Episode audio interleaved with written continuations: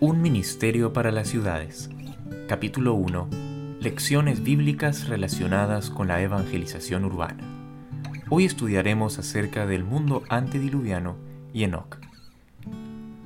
Enoch caminó con Dios y sin embargo no vivió en alguna ciudad mancillada con violencia y maldad. Enoch no moraba con los impíos, se ubicó junto con su familia donde la atmósfera fuera lo más pura posible.